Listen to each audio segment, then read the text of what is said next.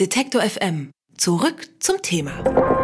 So, wenn ich das Mikrofon anmache, kann ich Ihnen auch was über N99 erzählen. So heißt der Podcast und so heißt auch der Ort, an dem Sie uns auf der Frankfurter Buchmesse in Halle 4.1 finden. Damit hätten wir die Frage, wo wir von Detektor FM mit dem äh, Frankfurter Buchmesse Podcast sind, geklärt. Kommen Sie gerne vorbei. Wir klären hier jetzt die Frage, wo wir waren. Zumindest hat mein nächster Gast ein Buch geschrieben, das so heißt, äh, sein Roman. Norbert Zeringer, in diesem Jahr auf der Longlist des Deutschen Buchpreises gewesen damit, ist jetzt hier bei uns. Hallo, Herr Zeringer. Ja, hallo. In Ihrem Roman erzählen Sie die Geschichte von Hardy Rohn und seiner Mutter Martha Rohn. Die sind quasi bei seiner Geburt getrennt worden. Sie landet im Zuchthaus und er muss ins Waisenhaus. Und am 21. Juli 69, dem Tag der Mondlandung, nutzen sie die mediale Aufmerksamkeit, um zu entkommen. Richtig? So ganz grob ist das richtig, ja. Und von hier entspinnt sich dann eine lange Geschichte. Als Sie zwei Jahre alt waren, war das mit dem un ungefähr, oder? ja, also, zwei, ich, ich wollte zwei, gerade fragen, wo waren Viertel, Sie, ja. als die Mondlandung war, aber Sie können sich wahrscheinlich nicht daran erinnern. Warum war das für Sie trotzdem ein zentrales Datum oder der Ursprung einer Erzählung?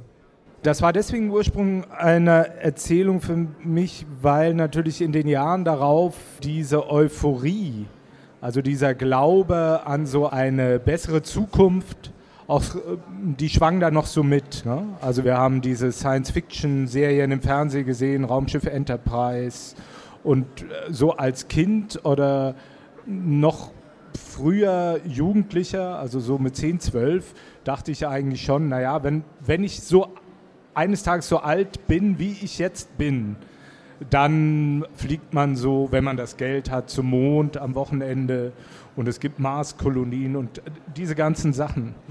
Und dann äh, wurde das ja immer weiter in die Zukunft vertagt. Also so eine Utopie, die sich nie erfüllt hat. Und irgendwann habe ich mich gefragt, was ist aus unserer Zukunft geworden? Ne? Haben, wir, haben wir noch eine Vorstellung von Zukunft, so wie wir die hatten als Kinder?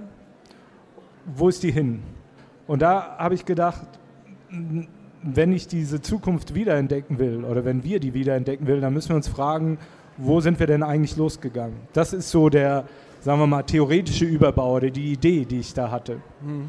Und es ist ja auch ein Buch über eine Reise. Es geht ja viel um Reisen da, um Aufbrechen, wo ankommen, dann wieder ganz woanders ankommen, als man das eigentlich geplant hat. Es geht ja, die Mondlandung ist ja nur der Rahmen eigentlich für diese Geschichte.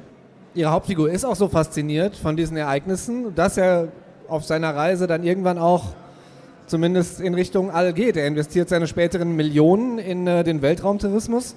Es gibt äh, Vorbilder davon wie Jeff Bezos oder Elon Musk. Sie haben jetzt gesagt, Sie waren davon als Kind schon fasziniert. Wenn Sie das Geld hätten, würden Sie auch mal so eine Weltraumtourismusreise machen? Oh, das ist eine schwierige Frage. das ist ja riskant immer noch. Würden Sie in einen Zug steigen, wenn Ihnen der Schaffner sagt, naja, in einem von zehn Fällen fährt das Ding, entgleist das auf der Brücke und stürzt 200 Meter tief. Sie würden nicht in den Zug steigen. Eher nicht, nein. Ja, genau. Und äh, jetzt habe ich mittlerweile Familie und würde mir diese Frage dann auch nochmal stellen. Also äh, diese Weltraumtouristen, die es bisher gab, die also mit diesen alten russischen Kapseln da hochgeflogen sind, die sind auch ein Risiko eingegangen. Das war überschaubar aber immer noch ein Risiko. Und ob man das mit Kindern machen sollte, also wenn man selber Kinder hat, das müsste ich mir nochmal überlegen. Aber wenn natürlich Jeff Bezos so, so ein Suborbitalflug für wenig Geld, sehr sicher, wenn schon 100 vor mir geflogen sind, das könnte ich mir schon vorstellen. Okay, falls Herr Bezos das hört, gerne die Einladung äh, Herrn Herrn Zeringer weiterleiten, können wir machen. Ihr Roman, der spannt sich ja über so ein ganzes Jahrhundert. Sie flechten da verschiedene Zeitebenen durcheinander, zahlreiche Figuren. Ich stelle mir bei solchen dicken Schinken, nenne ich es jetzt mal ganz salopp, immer die Frage, hat der Autor dann zu Hause so ein Reißbrett stehen, wo er anfängt, wie man das sich vielleicht das auch bei einem Kriminalfilm, wenn sie den Mörder suchen, so bestimmte Verbindungen an einem, an, mit, mit so Pins ansteckt? Oder wie behält man da den Überblick? Dazu kann ich Ihnen eine kurze Geschichte, nee, eigentlich ist es eine lange Geschichte und ich kürze sie, okay, Ja. damit das nicht so umfangreich wird wie der Roman. Also, als ich meinen ersten Roman zur Hälfte geschrieben hatte, wusste ich nicht recht weiter.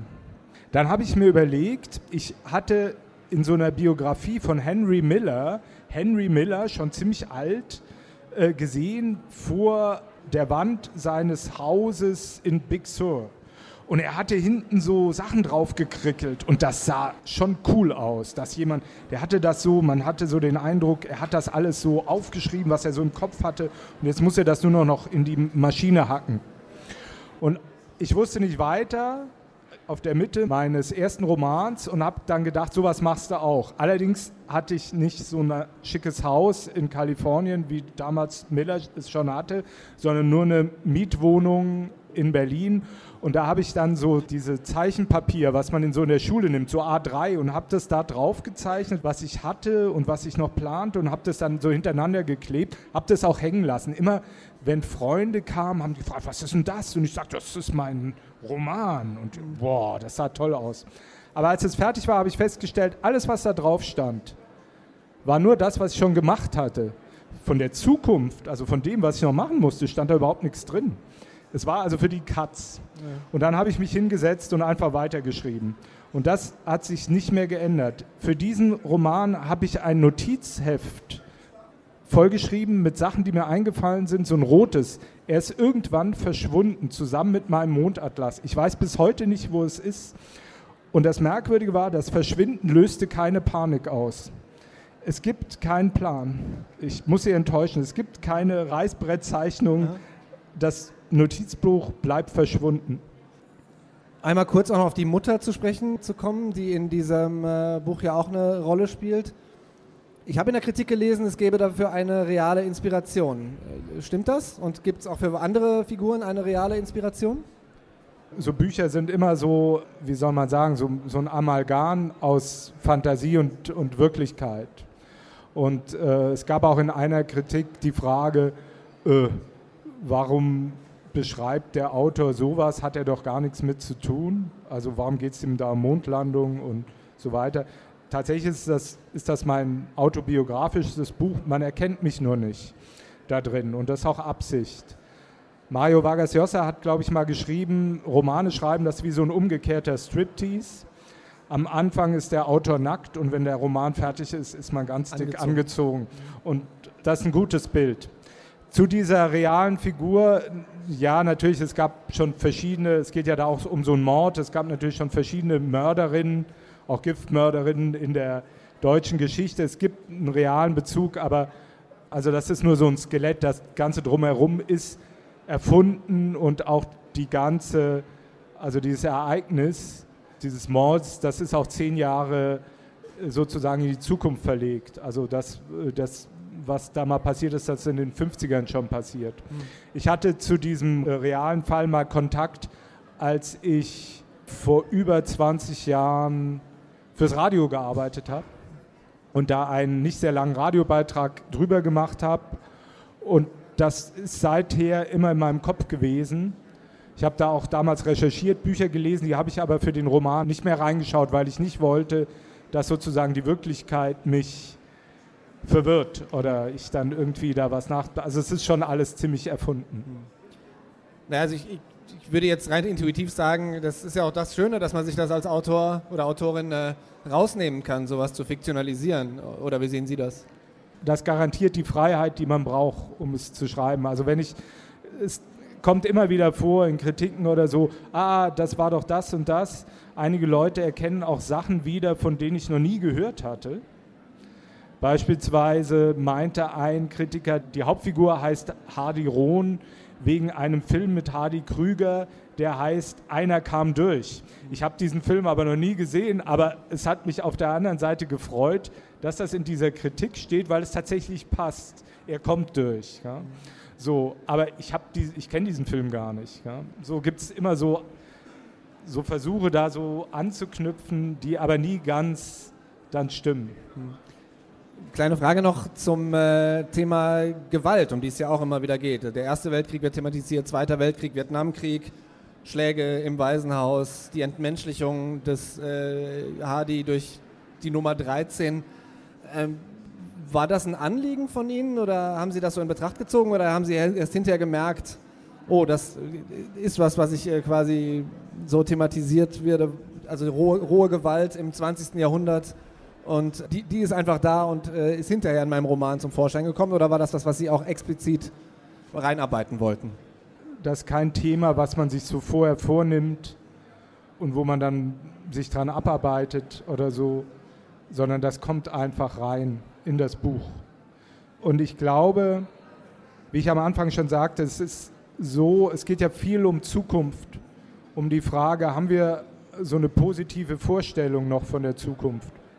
Was ist Ihre positive Vorstellung von den nächsten zehn Jahren, Ihre ganz persönliche? Muss ich auch scharf nachdenken. Ja, eben. Und diese Pause, dieses Nachdenken ist das eigentliche Problem. Also nicht jetzt, äh, ich wollte Ihnen jetzt kein Problem einreden. Das ist, das, das ist das Problem von unserer Zeit. Wir können diese Zukunft nicht mehr formulieren. Und was ist der Antipode zu dieser, zu einer positiven Zukunft? Das ist Gewalt und Krieg. Das ist so. Ich meine, die Syrer haben sich auch was anderes vorgestellt. Und alles, was jetzt da ist, ist die Zerstörung dieser Zukunft, weil das, ist, das bedeutet Krieg und Gewalt, die mhm. Zerstörung. Und so ist das im Kleinen reingekommen, in, dem, in, dieser, in, dieser, in diesen Misshandlungen, denen auch der Held ausgesetzt ist. Und es sind natürlich immer wieder diese Rückschläge. Ich glaube, an einer, an einer Stelle sagt Hardy Rohn, ja, es geht ja da um diesen, also Vietnamkrieg taucht auch auf und er sagt, wenn die diesen Krieg nicht angefangen hätten, dann wären wir schon längst auf dem Mars. Und die Gegenfrage ist natürlich, was sollen wir denn auf dem Mars? Aber die Frage, die dann kommt, ist, ist das besser im Dschungel durch Vietnam zu robben? Eigentlich auch nicht. Ja. Sie haben eingangs gesagt, es geht viel um Reisen, um, um, um, das Wohin, um das Ankommen. Äh, die Mutter taumelt eher durchs Leben. Hardy kommt ja irgendwie an oder zumindest hat er ein finanziell ganz gutes Auskommen. Wie sehen Sie das? Ich meine, Sie haben es jetzt auch schon mal thematisiert mit, die Leute in Syrien haben sich was anderes vorgestellt, aber Sie ganz persönlich, sehen Sie sich eher als Verwalter Ihrer Lebensumstände oder als Gestalter? das ist eine sehr philosophische das jetzt, Frage. Das war jetzt die Retourkutsche von meiner Frage genau. nach der Zukunft. ich bin überrascht. Bei jedem Buch, was ich fertig habe, ist es fast wie das erste ich, ich sehe das dann, ich kriege das zugeschickt, sozusagen, ich stelle mir immer vor, es sei das Erste, was so vom Band rollt, aber wahrscheinlich ist das nur so eine Fantasie. Und es liegt dann vor mir und ich denke mir, boah, das hätte ich mir als 15-jähriger, lesebegeisterter nie zu träumen gewagt. Und insofern ist es schon so, dass ich Glück gehabt habe, aber auf der anderen Seite habe ich natürlich auch darauf hinzugearbeitet. Mhm. Also ich will das auch. Mhm. Aber ich bin jedes Mal überrascht. Mhm. Und ja, also die Zukunft, die man selber hat, ist leider oft abhängig von Glück und Pech. Also viele Sachen können sie einfach nicht steuern. Wenn man aber jetzt gar nicht versucht einzugreifen oder wenn man gar keine Vorstellung hat, wie die Zukunft aussehen kann, auch im negativen Sinne, was passieren kann, wenn man nicht bestimmte Sachen macht, um das zu verhindern, dann wird immer irgendwas passieren, wovon man nicht will, dass es passiert, denke ich. Sagt Norbert Zeringer, sein Roman heißt Wo wir waren, war auf der Longlist des Deutschen Buchpreises. Es ist bei Rowold erschienen. 512 Seiten umfasst es. Sie kosten 25 Euro. Ich sage herzlichen Dank für das Gespräch, Herr Zeringer. Ja, ich danke auch. Sie wollen mehr Detektor FM hören? Dann richten Sie doch einen Dauerauftrag für die alternative Rundfunkgebühr ein. Alle notwendigen Infos gibt es unter detektor.fm/danke.